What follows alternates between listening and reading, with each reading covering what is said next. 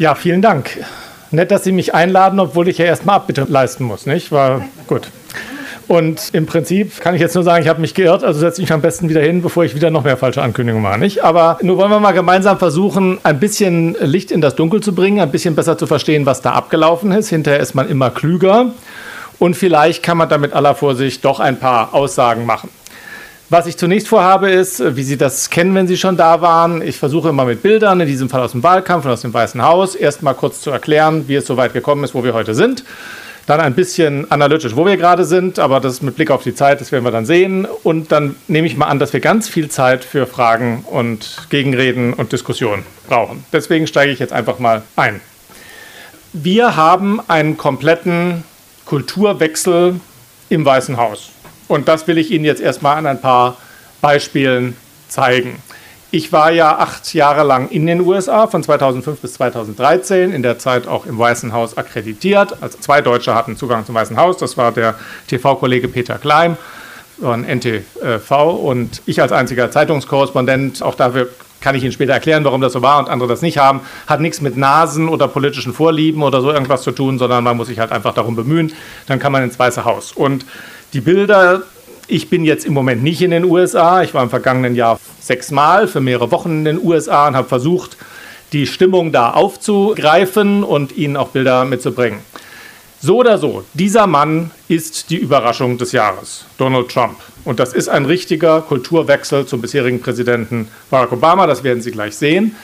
Vor einem war nicht gleich. Wir sollten der Versuchung widerstehen, uns Donald Trump zu einer Witzfigur zu reden oder ihn als den großen Dämonen und eine Höllenmacht uns irgendwie zu, naja, zu mystifizieren. Und dasselbe gilt nachher auch für Stephen Bannon. Äh, das ist ein Mann, den wir ernst nehmen müssen, der bestimmte politische Absichten hat, der auch sicher auf eine sehr intelligente und effektive Art und Weise Wahlkampf geführt hat. Sonst hätte er nämlich Hillary Clinton nicht geschlagen, die über äh, wesentlich mehr Geld verfügt hat als äh, Donald Trump, die über wesentlich bessere Medienzugänge verfügt hat, die eigentlich, wie man glaubt, da auch eine wesentlich äh, stärker mobilisierte Wählerschaft hat und auch eine größere Wählerschaft. Vergessen wir nicht, sie hat fast drei Millionen Stimmen mehr bekommen als Donald Trump.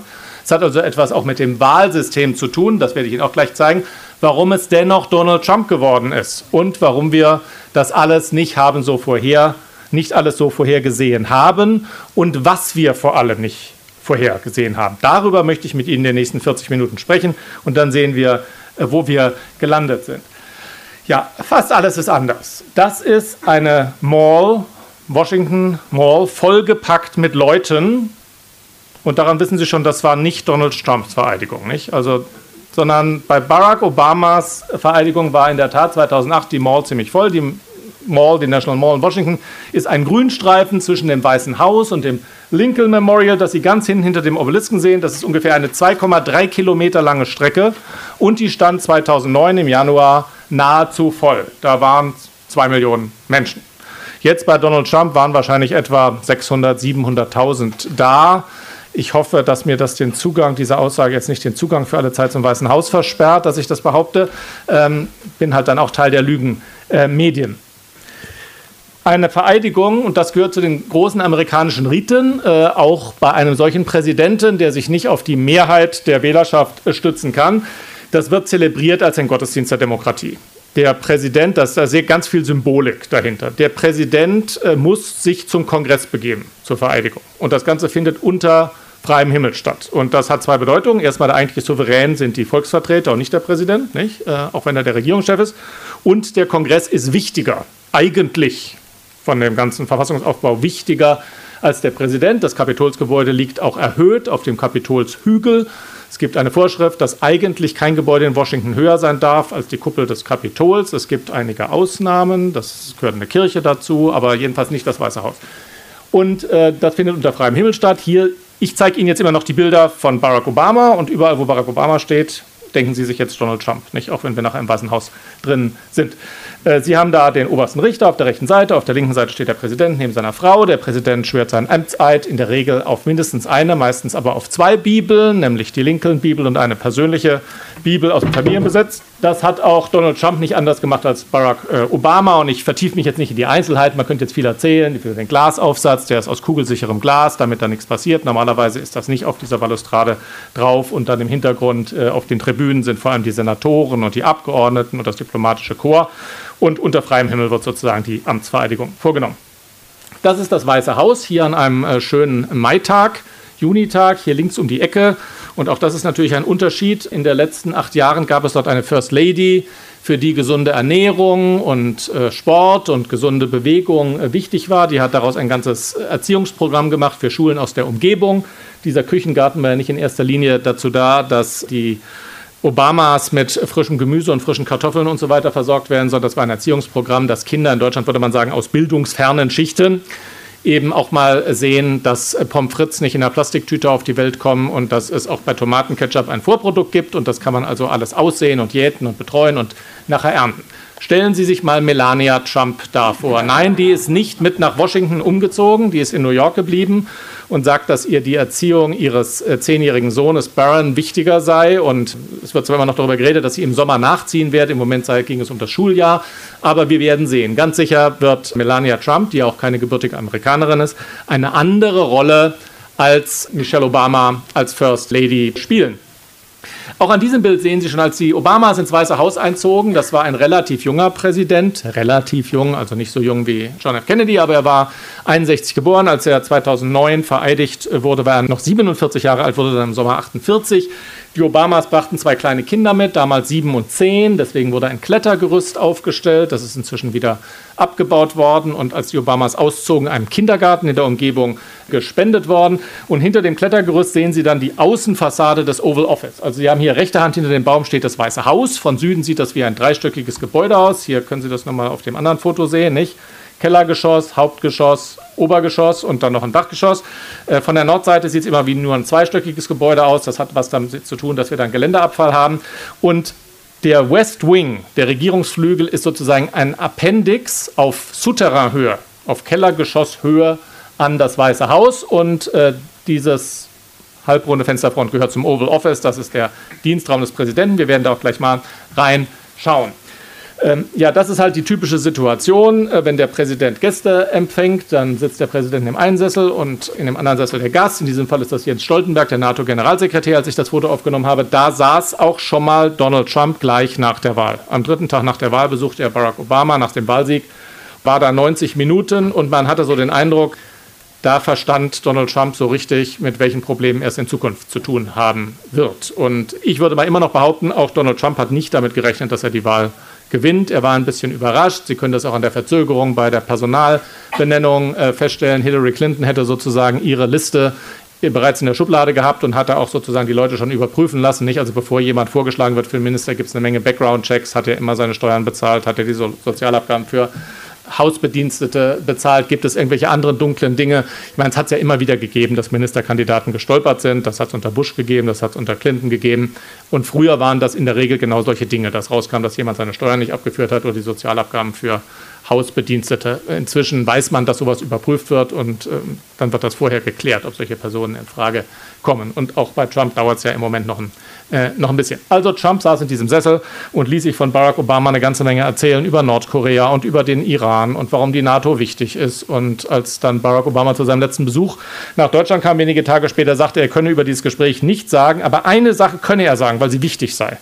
Er sei beauftragt von Donald Trump zu versichern, dass die NATO nicht obsolet sei, sondern dass ähm, die Verteidigungsgarantie gelte und man dachte sich da immer, naja, dann hat er das vielleicht schon mal verstanden, dass es keine gute Idee ist. Leute könnten das in anderen Hauptstädten falsch verstehen, wenn sie den Eindruck haben, die Verteidigungszusage gilt nicht mehr. Das könnte Leute auf falsche Ideen bringen. Und noch lieber werden wir es natürlich aus dem Mund von Donald Trump persönlich hören, dass es keine gute Idee ist, NATO-Mitglieder anzugreifen, weil das Bündnis dann doch zusammensteht.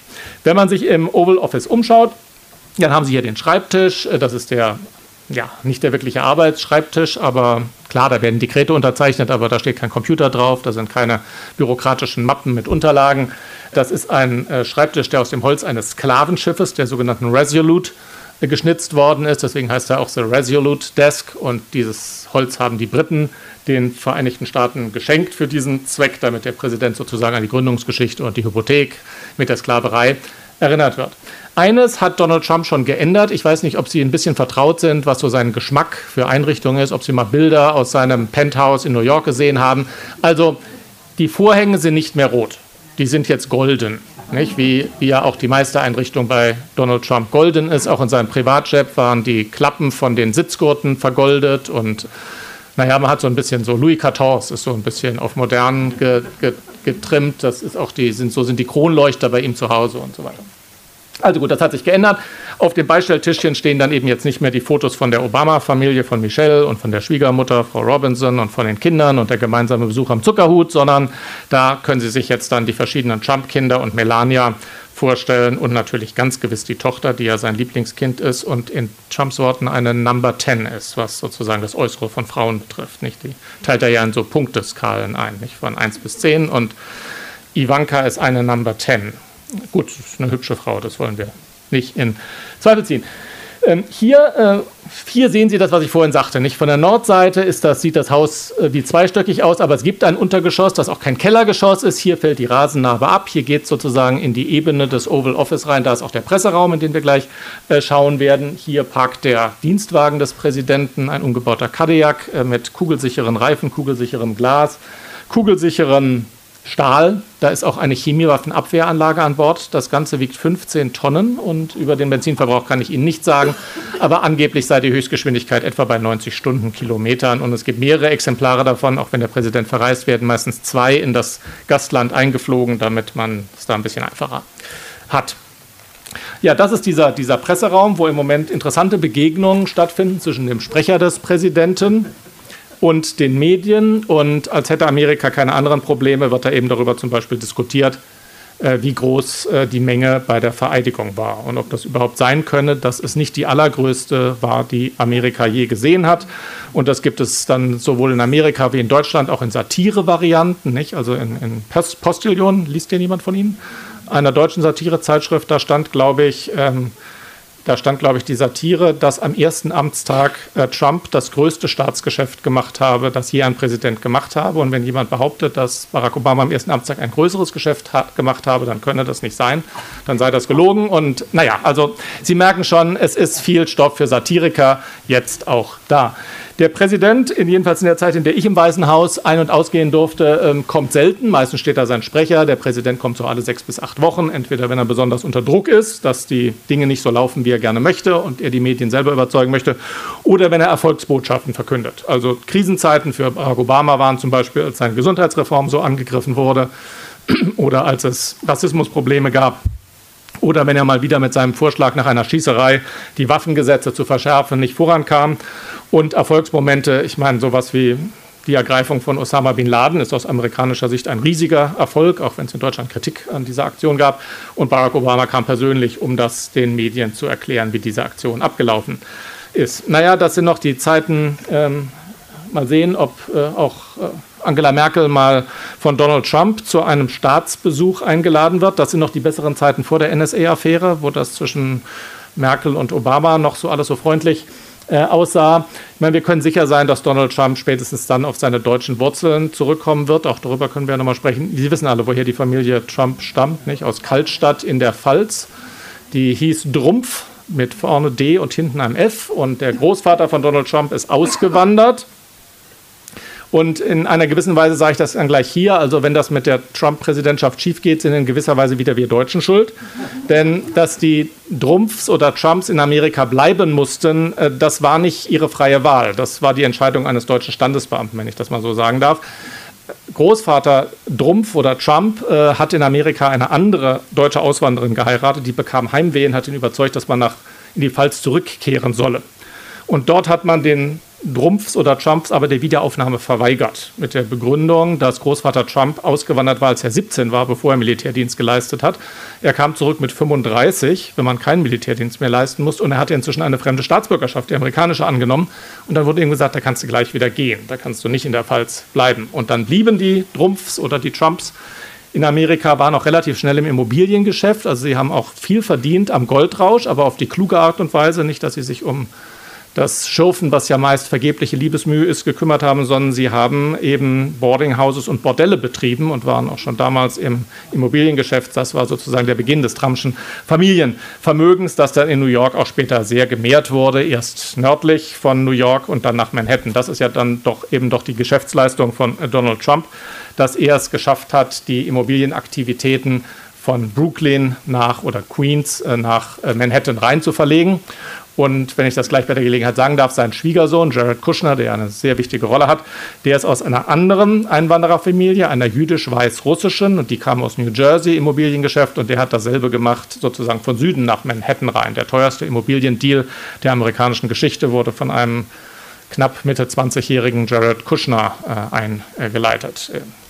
Ja, da finden sich sozusagen zwei und bewundern sich. Aber ich mache erstmal hier weiter mit, äh, stellen sich immer Trump vor.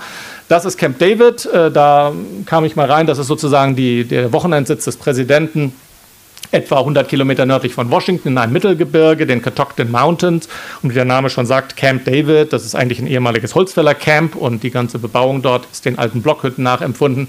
Heute ist das alles etwas moderner innen drin mit Klimaanlage und moderner Kommunikationstechnik und es gibt da ein Schwimmbad und einen Tennisplatz und eine Schießanlage auch, falls der Präsident mal eine Neigung verspürt. Donald Trump äh, hatte noch nicht viel Gelegenheiten zu überlegen, was er an Wochenenden macht. Zunächst ist er nach New York und nach Florida geflogen. In New York hat er ja in der Fifth Avenue sein Penthouse und in Florida eine große, prestigereiche Hotel- und Golfanlage in Mar-a-Lago.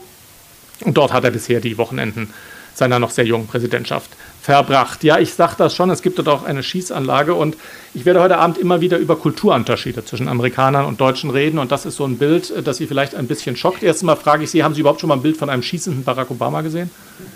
Und Ihre Verwunderung oder Irritation wird vermutlich noch steigen, wenn ich Ihnen erkläre, in welcher Situation das Bild entstanden ist. Kurz nach einer Massenschießerei. Kurz nach einer Massenschießerei lässt sich Barack Obama mit einem Gewehr in der Hand fotografieren. Ich meine, so würde die Kanzlerin das auch machen nach Winden und Erfurt, nicht? Erstmal mit einer Pistole vor die Öffentlichkeit. Nee. Warum macht er das? Nicht? Also warum lässt sich ein Präsident, der gerne für die, der für die Einschränkung der Waffenrechte eintritt, mit Gewehr in der Hand auch noch beim Feuern fotografieren? Naja, weil halt die, die Rhetorik seiner Feinde ist, das ist ein ideologischer Waffengegner, der hat kein Verständnis für das, was uramerikanisch ist, nämlich das in der Verfassung verankerte Recht auf freien Waffenbesitz. Und auch darüber kann man lange reden, ob das wirklich so in der Verfassung steht oder ob es eigentlich eine Interpretation der Verfassungsrichter. Aber jedenfalls ist das nun mal so äh, das geltende Recht des obersten Gerichts, dass Amerikaner das Recht auf Waffenbesitz haben. Und Obama sagt sozusagen mit diesem Foto, ich bin kein ideologischer Waffengegner. Auch ich nehme meine Waffe in der Hand, um auf Tontauben zu schießen. Auch ich bin Sportschütze, wenn ich das mal so sagen darf. Wer behauptet, ich mache das aus ideologischen Gründen und ich will den Amerikanern die Waffen wegnehmen, das ist gelogen. Ich will nur Common Sense, reasonable Reform von den Waffengesetzen. So ist das Foto entstanden. Ja, das ist eine typische Osterszene im Weißen Haus. Äh, dort, wo ich in Deutschland herkomme, da gibt es die Tradition des Eierlaufens. Kennen Sie das auch von hier? Also ja, es ist so ähnlich. In Amerika nennt man das den Easter Egg Roll. Die Utensilien sind die gleiche. Man braucht einen Löffel und ein Ei. Äh, da, wo ich herkomme, im Schwarzwald, muss man das Ei auf den Löffel legen und ins Ziel tragen. Und wenn es runterfällt, muss man wieder an den Anfang zurück. Und wer als erster mit Ei im Ziel ist, möglicherweise nach fünfmal hin und her, das sind dann die Spielregeln, die jeweiligen, hat gewonnen. In Amerika dasselbe, ein Löffel, ein Ei, aber man benutzt den Löffel, um das Ei über den Rasen zu rollen, deswegen der Easter Egg Roll. Und ich versuche mir immer vorzustellen, wie Donald Trump, also mit äh, jungen äh, Leuten da auf der Wiese hantiert und sich sozusagen am Easter Egg Roll äh, beteiligt. Ja, mit Hillary Clinton ist das nichts geworden. Und warum das nichts geworden ist, darüber müssen wir nochmal reden. Und ich muss, wie gesagt, auch Abbitte leisten. Und Nochmal kurz zu dem Wahlsystem. Gesa Tiedemann hat das ja angesprochen. Also in Amerika werden halt Präsidentschaftswahlen nicht so entschieden, dass man im ganzen Land die Stimmen zusammenzählt und wer mehr hat, wird Präsident, sondern es wird Staat für Staat ausgezählt. Jeder Staat hat eine rechnerische Größe von sogenannten Wahlmännerstimmen. Das hängt von der Bevölkerungsgröße dieses Staates indirekt jedenfalls ab.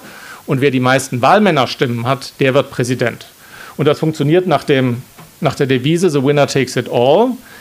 Der Kandidat, der in einem Staat vorne liegt, bekommt alle Wahlmännerstimmen. Das wird nicht proportional ausgezählt, sondern der, der diesem Staat vorne liegt, egal ob knapp oder hoch vorne liegt, also egal ob mit 0,01 Prozent oder mit 5 Prozent Vorsprung oder ob er nur 37 Prozent hat, weil es noch vier andere, noch andere Kandidaten gibt, die eben auch ein paar Prozentpunkte bekommen haben und dann liegt es da mit 37 Prozent vorne, kriegt er, the winner takes it all, alle Wahlmänner dieses Staates. Es gibt 538 Wahlmänner, die absolute äh, Hälfte ist 269, man braucht also 270. Die Zahl, wie man Präsident wird, ist how to get to 270. 270 Elektorenstimmen oder Wahlmännerstimmen brauchen Sie. Ich sage, das hängt indirekt von der Bevölkerungsgröße ab. Ähm, Im Prinzip ist die Wahlmännerstimmenzahl die Zahl, die Summe aus Senatoren und Abgeordneten eines Staates. Amerika hat ein Zweikammerparlament, so wie Deutschland auch. Die Wahlkreise der Abgeordneten sind alle gleich groß. Sie sind direkt von der Bevölkerungszahl abhängig, sonst wäre es keine gleiche Wahl. Also es kann nicht in einem Wahlkreis 30 Millionen, im anderen nur 18 Millionen sein, sondern die müssen immer so geschnitten werden, dass eine gleiche Bevölkerungszahl in den Wahlkreisen ist. Es gibt natürlich bevölkerungsreiche und bevölkerungsarme Staaten. Entsprechend ändert sich die Zahl der Abgeordneten. Aber in der zweiten Kammer, dem Senat, haben alle Staaten zwei Senatoren. 50 Staaten mal 200 Senatoren, egal ob es ein kleiner oder ein großer Staat ist, zwei Senatoren. Und kleine Staaten haben eben so wenig Einwohner, dass sie gerade mal einen Abgeordneten haben, plus zwei Senatoren, drei Wahlmännerstimmen. Und Kalifornien, der bevölkerungsreichste Staat, hat 37, äh, 38 Millionen Einwohner. Die haben 53 Abgeordnete plus zwei Senatoren, macht 55 Wahlmännerstimmen. Indirekt führt das natürlich zu einer Bevorteiligung der kleinen Staaten, weil Dakota mit dreien, obwohl sie nur 500.000, 600.000 Einwohner haben, hat rein rechnerisch mehr Wahlmännerstimmen pro Einwohner als Kalifornien mit seinen 55 auf 38 Millionen. So ist das halt. Zu diesen politischen Unterschieden und den kulturellen Unterschieden gehört auch die Farbenlehre. Wenn Sie in Deutschland rot sehen, dann denken Sie, das ist gut, ja, aber politisch links. Sie denken links, genau. In Amerika ist das umgekehrt. Rot ist die Farbe der Republikaner, rot rechts republikanisch.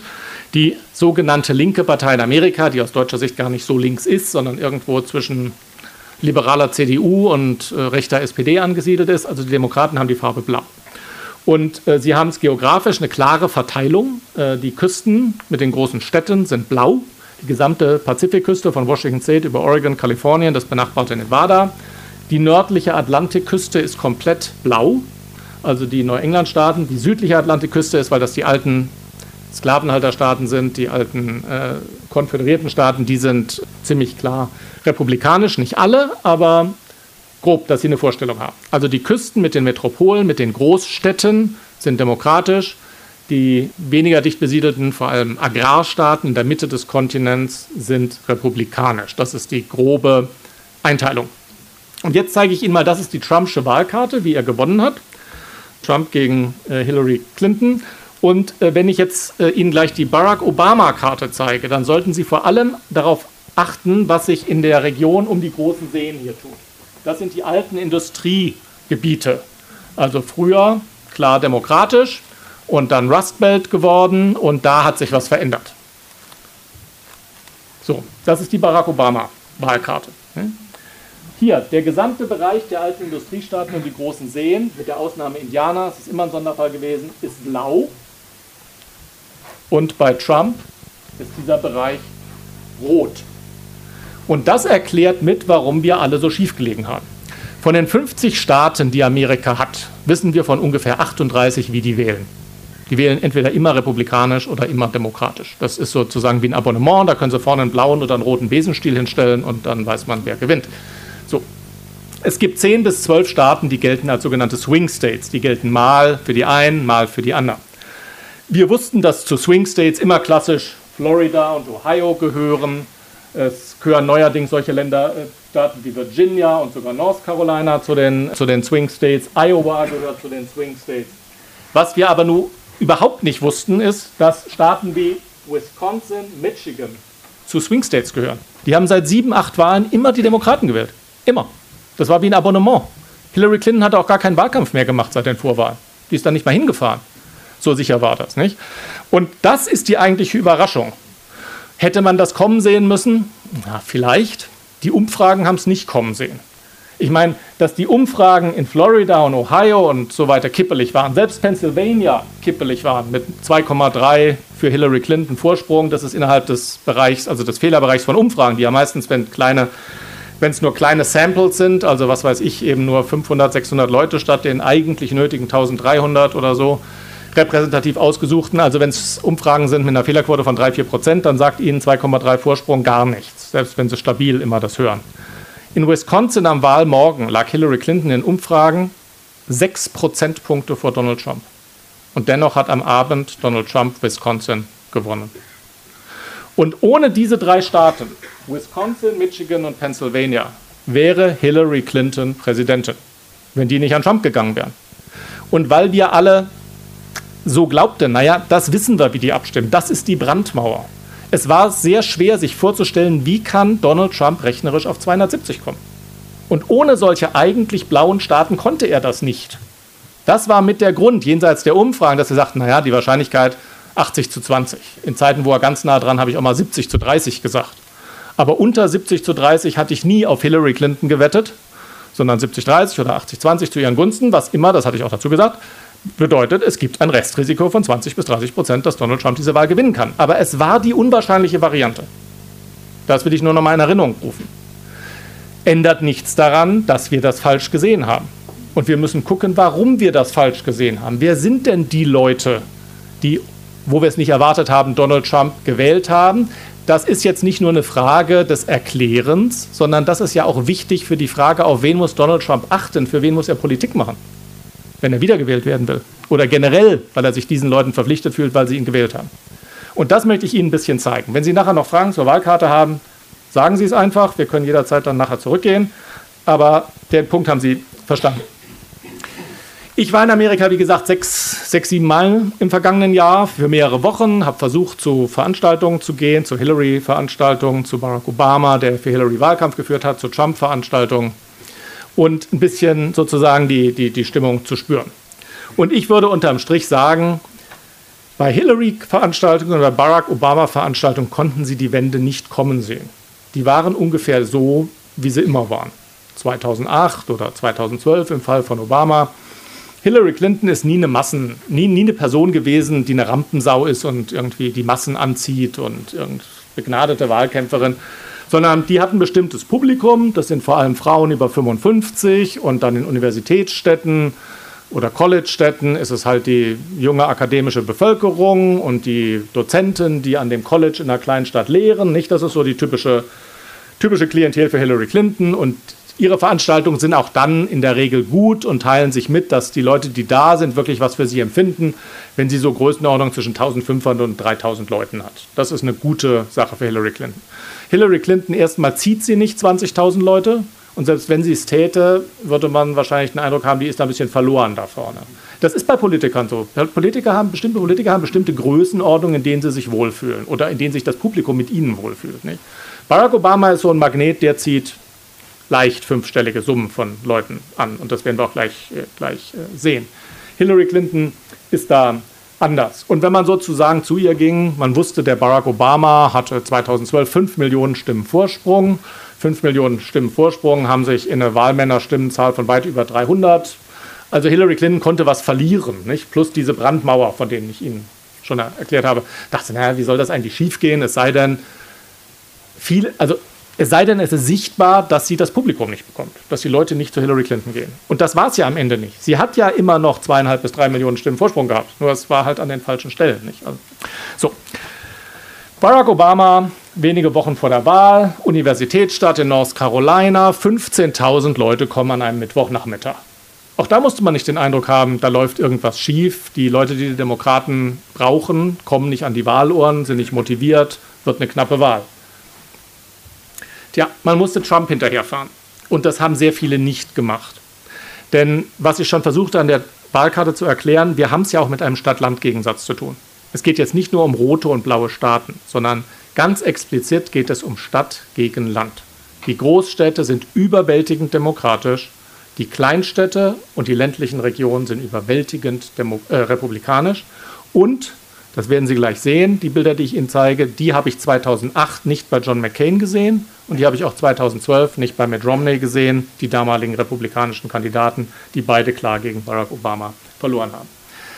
Donald Trump ist erstens ein 70-jähriger Mann, was sozusagen seine Mobilität oder die Stundenzahl, die er an einem Tag gerne einsetzt, etwas einschränkt. Er ist außerdem ein Mann, der an Luxus gewöhnt ist, der am liebsten im eigenen Bett schläft, also entweder in New York in seinem Penthouse oder in Florida.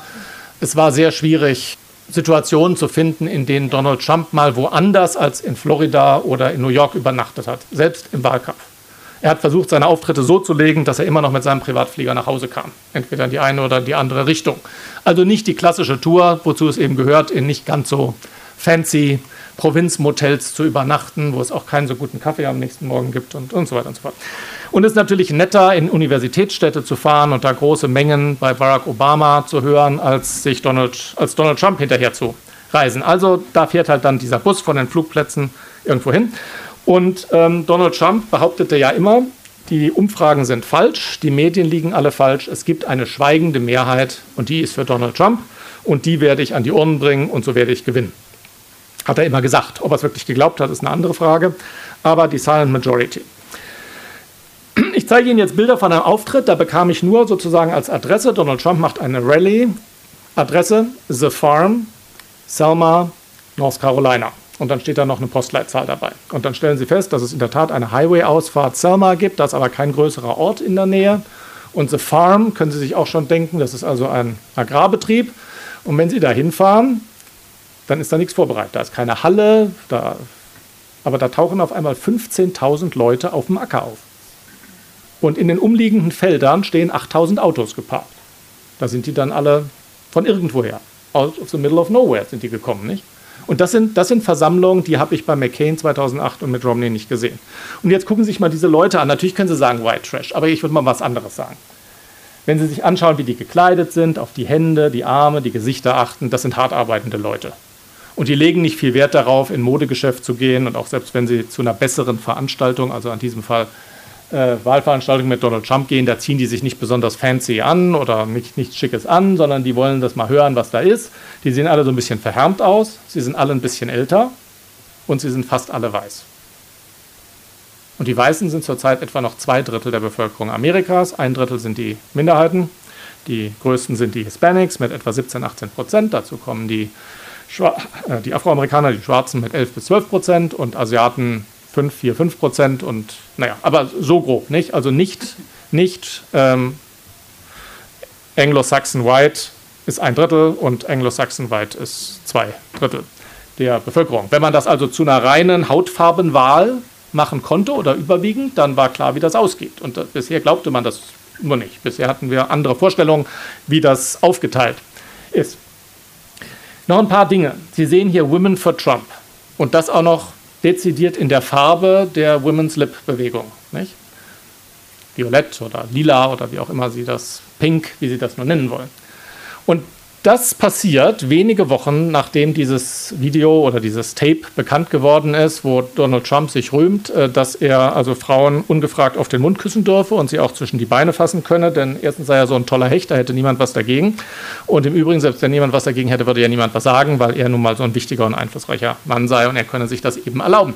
Und dann stehen die Frauen da und sagen Women for Trump. Ne? Also, kann, wie soll man sich erklären? Also vor allem erstmal Sie haben in Amerika eine gespaltene Gesellschaft, auch medientechnisch. Nicht? Also die unterschiedlichen politischen Vorlieben haben ihre eigenen Medien.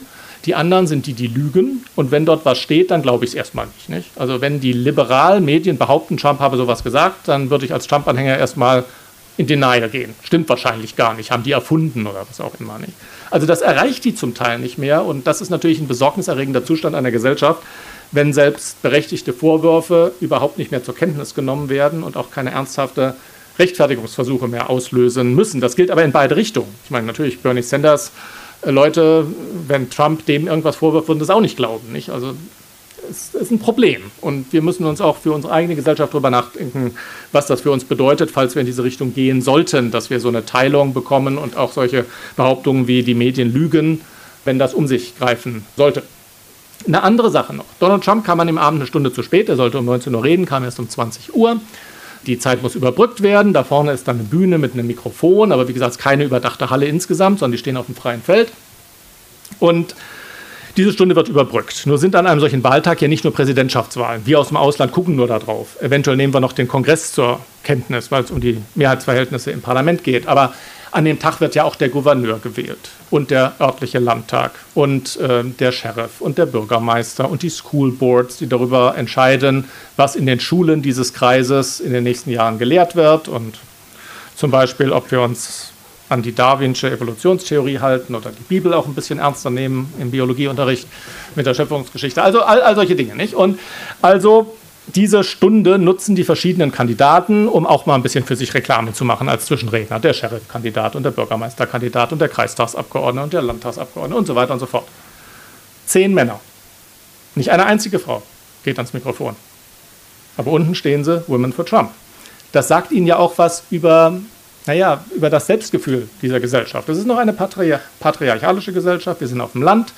Die sozusagen die Autorität männlicher politischer Führungsfiguren wird nicht per se in Frage gestellt. Das alles müssen Sie im Hinterkopf haben. Und ich mache das so ausführlich, damit Sie sich vorstellen, was mit diesem Land passiert. Ich meine, wenn Sie aus München rausfahren und in bestimmte Alpentäler, da wird das dann auch nicht alles so schrecklich anders sein. Das ist jetzt nicht eine amerikanische Abnormalität, sondern wir können das auch in Teilen Deutschlands finden, vielleicht nicht in der Extremität. Aber auch sollten wir uns nachher mal unterhalten, wie ist das denn mit dem Stand-Land-Gegensatz in Deutschland?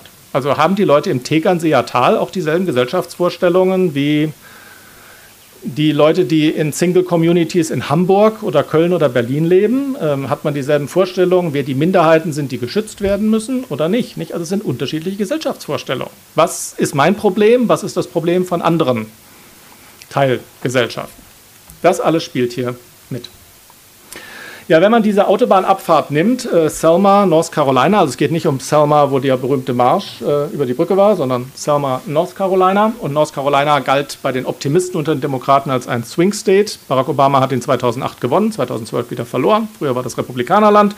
Also war eine Frage, ob Hillary Clinton North Carolina gewinnen kann. Das ist mit ein Grund, warum ich da unterwegs war. Also sie fahren da ab und das erste Geschäft an der Autobahnabfahrt ist ein Laden für Outdoor Equipment. Outdoor Equipment. Und wenn Sie denken, naja, das ist halt für die Wanderfreunde, da können Sie sich Ihren Rucksack kaufen und Ihre Wanderschuhe und äh, falls Sie Ihr Regencape vergessen haben, dann ist das alles nicht falsch. Aber eigentlich geht es hier um was anderes. Guns and Ammunition. Outdoor Equipment, dazu gehören auch Waffen und Munition. Und auch das gehört zu dieser Gesellschaftsspaltung von der wir uns angewöhnt haben, bei Barack Obamas vergeblichen Versuchen nach Massakern die Waffengesetze zu verschärfen, das als eine Rechts-Links-Spaltung zu begreifen. Das ist es auch, es ist aber nicht das Entscheidende. Auch das Entscheidende ist hier wieder die Stadt-Land-Spaltung. Stellen sich Polizisten in einer Großstadt vor, in New York oder Los Angeles, und stellen sich vor, dass Polizisten wahrscheinlich eher Republikanerwähler sind als Demokratenwähler, weil Law and Order und so weiter. Wenn Sie sich mit so einem Polizisten in New York unterhalten, dann ist der nicht für die Freiheit des Waffentragens in der Großstadt, obwohl er Republikaner ist der findet das nicht gut. Äh, fühlt er sich selber bedroht, wenn die Leute mit Waffen rumlaufen würden. Es kommen ja auch eine Menge Polizisten in Amerika in Dienst um Leben. Es ist nicht nur so, dass Polizisten andere erschießen, sondern das hat ja was damit zu tun, dass sie sich selber auch bedroht fühlen. Also, wenn Sie in der Großstadt mit Republikanern reden, dann sind die nicht alle für die Freiheit des Waffentragens. Und umgekehrt, wenn Sie auf dem Land mit Demokraten reden, dann sind die nicht alle für die Verschärfung der Waffengesetze. Bernie Sanders, gemeinhin gilt als ein, jemand, der links von Hillary Clinton stand im politischen Spektrum. Ja, der hatte Schwierigkeiten, weil er nicht für die Verschärfung der Waffengesetze gestimmt hat. Ist ja auch klar, wenn Sie wissen, wo Bernie Sanders herkommt, aus Vermont, einem hügeligen, bergigen Staat in den Neuengland-Staaten, wo die Jagd zum normalen Freizeitvergnügen gehört. Bernie Sanders hätte Probleme gehabt, wiedergewählt zu werden, wenn er sich zum großen Verfechter der Verschärfung der Waffengesetze gemacht hätte.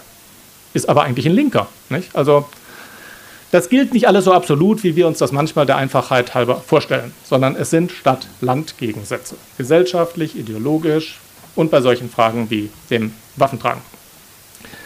Schlussrunde, nochmal die Bilder, dass wir uns vergegenwärtigen. Wir sind Republikanerwähler, wir sind Demokratenwähler. Ich zeige Ihnen Bilder von den beiden Parteitagen, wo die Nominierungsparteitagen, wo sozusagen die, die jeweiligen Kandidaten aufs Schild gehoben wurden. Das ist der eine Parteitag und gucken Sie sich einfach mal an, was da für Leute sind. Und das ist der andere Parteitag. Und was das für Leute sind. Und nun sprechen wir es einfach mal aus. Es geht mir hier nicht um die Texas-Hüte und nicht um die blauen Hemden, obwohl das Leute von der Roten Partei sind, äh, sondern es sind im Wesentlichen ältere weiße Männer. Ne?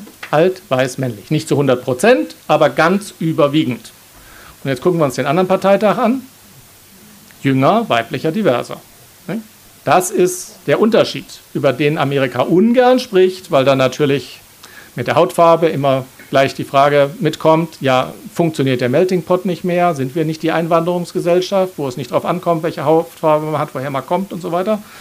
Das ist halt das kleine schmutzige Geheimnis, dass das eben doch wieder, wieder eine Rolle spielt oder immer noch eine Rolle spielt oder beides. Ähm, es gibt diese Unterschiede, dass Sie, wenn Sie jemanden vor sich haben, letzten Endes an der Physiognomie eine Wahrscheinlichkeitsrechnung anstellen können, wo der politisch steht.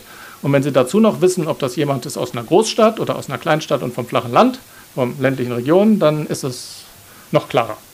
Und wenn Sie bei jemandem vor der Haustür sind und vor dem Auto, vor dem Haus steht ein Pickup-Truck, selbst wenn es in der Vororten einer Großstadt ist, dann sitzt dort wahrscheinlich jemand anders, als wenn in dem, vor dem Haus ein Volvo parkt. Ne?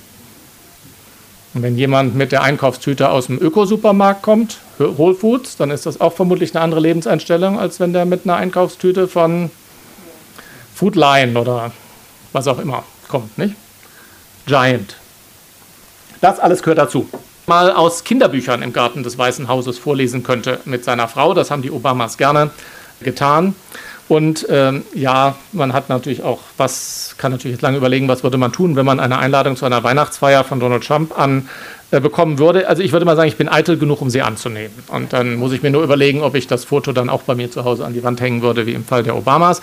Und jedenfalls, da ich nun mal dem White House Press Corps angehörte, da gehören dann eben auch solche Privilegien dazu, dass man vielleicht vom Präsidenten Ehepaar zu einer Weihnachtsfeier eingeladen wird und so ein Foto als Gastgeschenk oder Weihnachtsgeschenk bekommt Jedenfalls, wenn meine Frau und ich uns das anschauen, dann werden wir daran erinnert, dass man sich ziemlich klein vorkommt, wenn man zwischen Michelle und Barack Obama steht.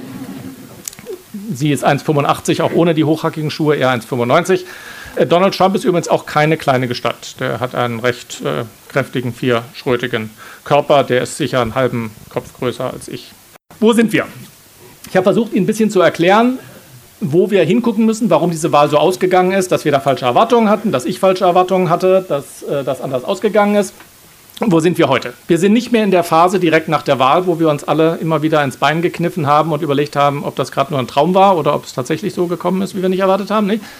Wir sind jetzt äh, auch über die Phase des Denials hoffentlich hinweg und bei der schmerzlichen Annäherung an die Akzeptierung der Realität.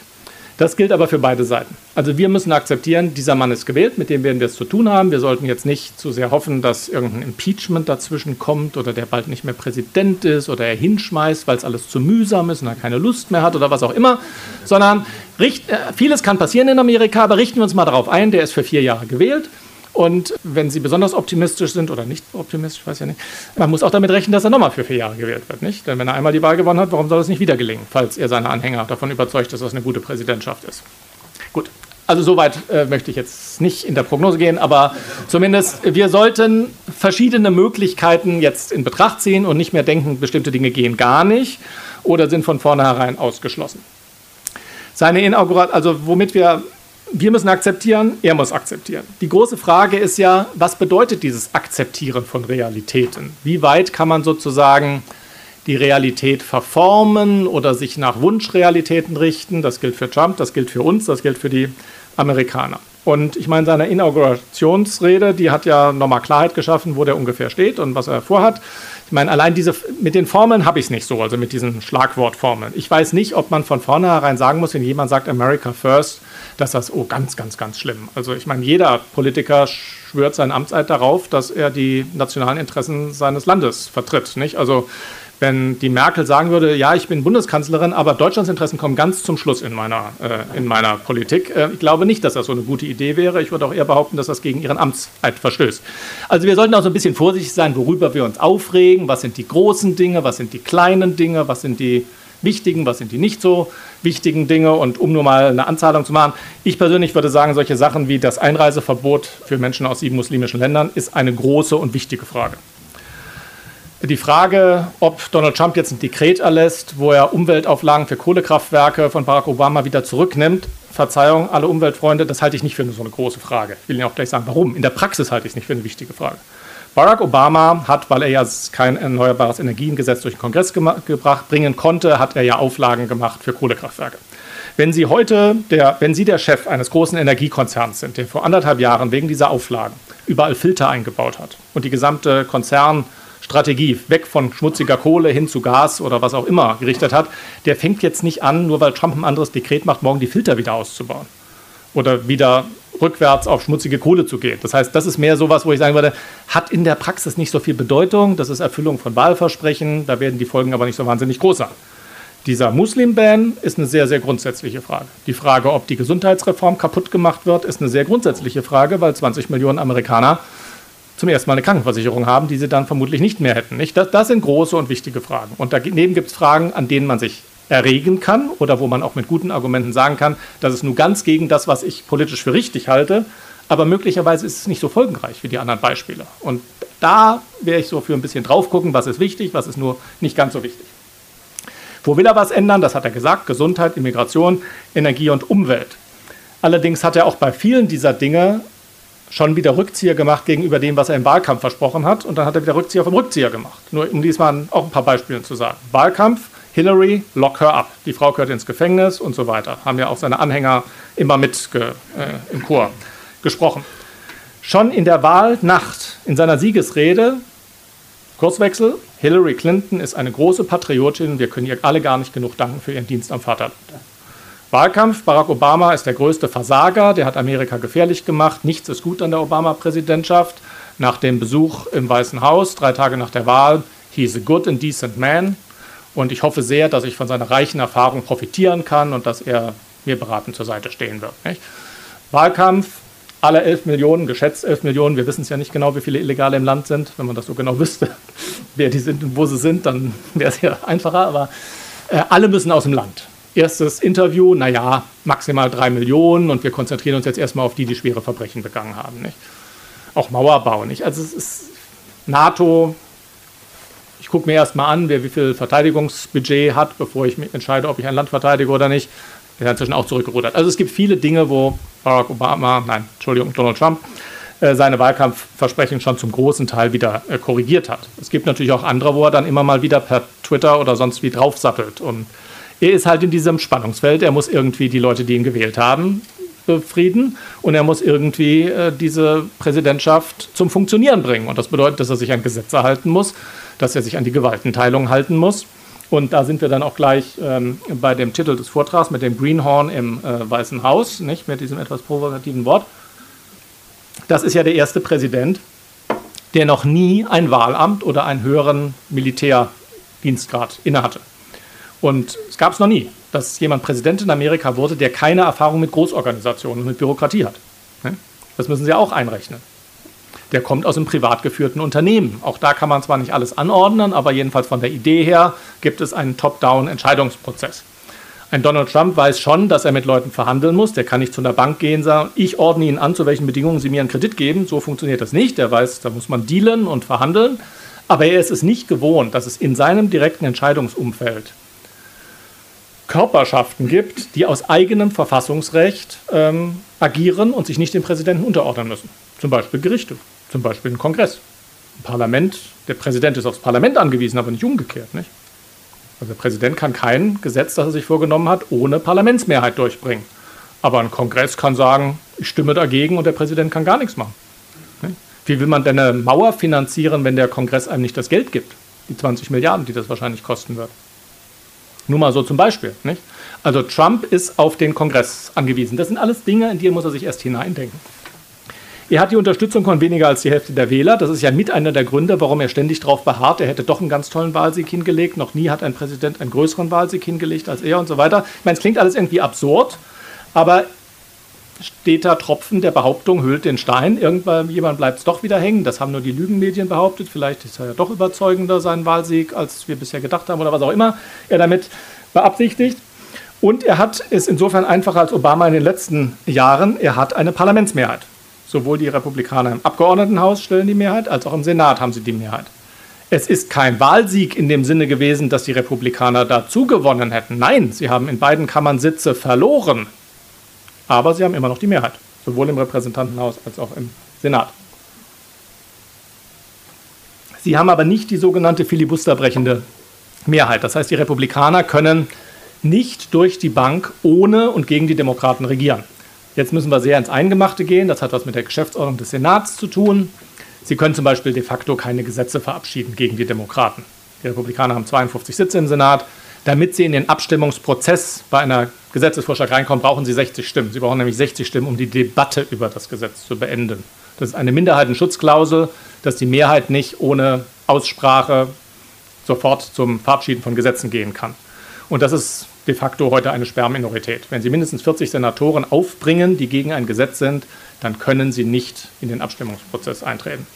Und bei den Ernennungen von Ministern hat sich das alles geändert. Ganz früher galt die 60-Stimmen-Regel auch für Minister und Botschafter und so. Das hat aber bereits Obama, weil es ihm zu doof wurde, abgeschafft, weil die Republikaner ihn ständig blockiert haben.